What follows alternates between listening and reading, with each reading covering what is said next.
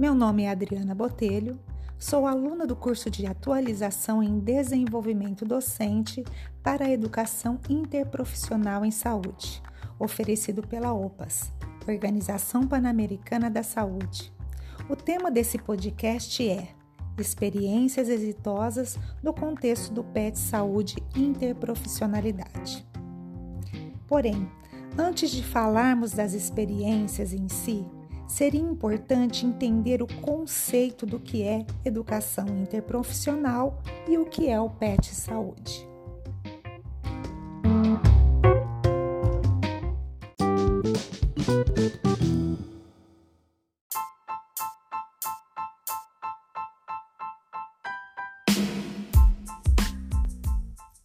A educação interprofissional trata-se de um modelo de formação dos profissionais das diversas áreas de saúde para que, desde a graduação, tenham um processo de aprendizado compartilhado e possam, dessa forma, desenvolver um trabalho em equipe com práticas colaborativas e ações integradas.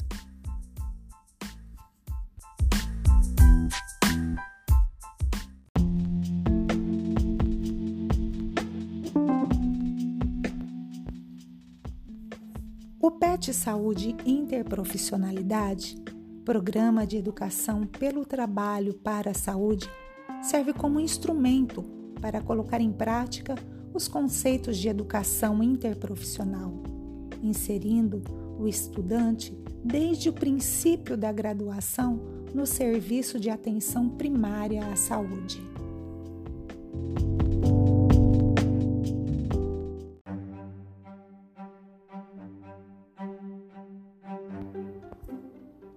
Após a definição do conceito de educação interprofissional e do PET Saúde Interprofissionalidade, poderemos falar das experiências exitosas do nosso projeto atual. Abrindo um parêntese para dizer que aqui na cidade de Ribeirão Preto, estado de São Paulo, a parceria entre a USP e a Secretaria Municipal da Saúde é bastante estreita. Este já é o quinto PET Saúde desenvolvido em conjunto pelas duas instituições. O PET atual, PET Saúde Interprofissionalidade, foi iniciado em 2019.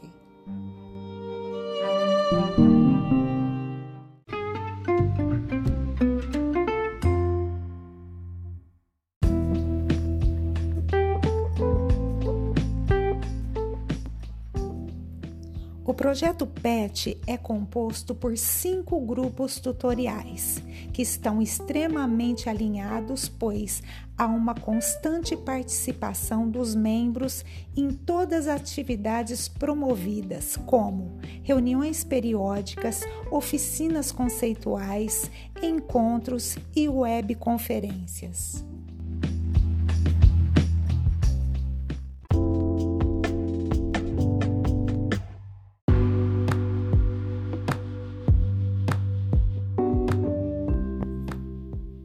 Falando especificamente das atividades do nosso grupo, podemos dizer que temos tutores com objetivos claros, baseados na estratégia proposta para a atuação dos profissionais envolvidos, para trabalharem na perspectiva da interprofissionalidade.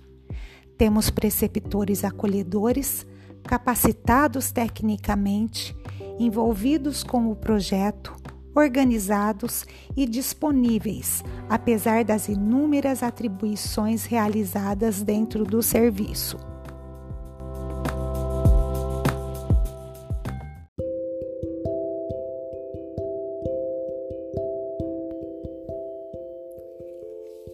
Temos alunos interessados e atuantes e, com o apoio dessa preceptoria dinâmica, desenvolveram atividades potentes como o conhecimento do território no qual atuam. Realizaram visitas domiciliares para conhecer a população e suas necessidades em saúde. Foi montado um cronograma para que todos os alunos acompanhassem a rotina de todos os profissionais que atuam na unidade de saúde. Após pontuar todas essas atividades desenvolvidas, podemos dizer que estamos no entreato em relação ao desenvolvimento de nossas ações, deixando o status de grupo para alcançarmos o de equipe. É um processo de construção contínua, com avanços e retrocessos, por se tratar de uma equipe viva, mas sem perder o foco e o desejo de sermos atores das mudanças na melhoria do processo de oferecer saúde integral aos indivíduos. Citando Madre Teresa de Calcutá: Eu faço o que você não pode e você faz o que eu não posso, e juntos podemos fazer grandes coisas. É assim que eu me despeço. Obrigada.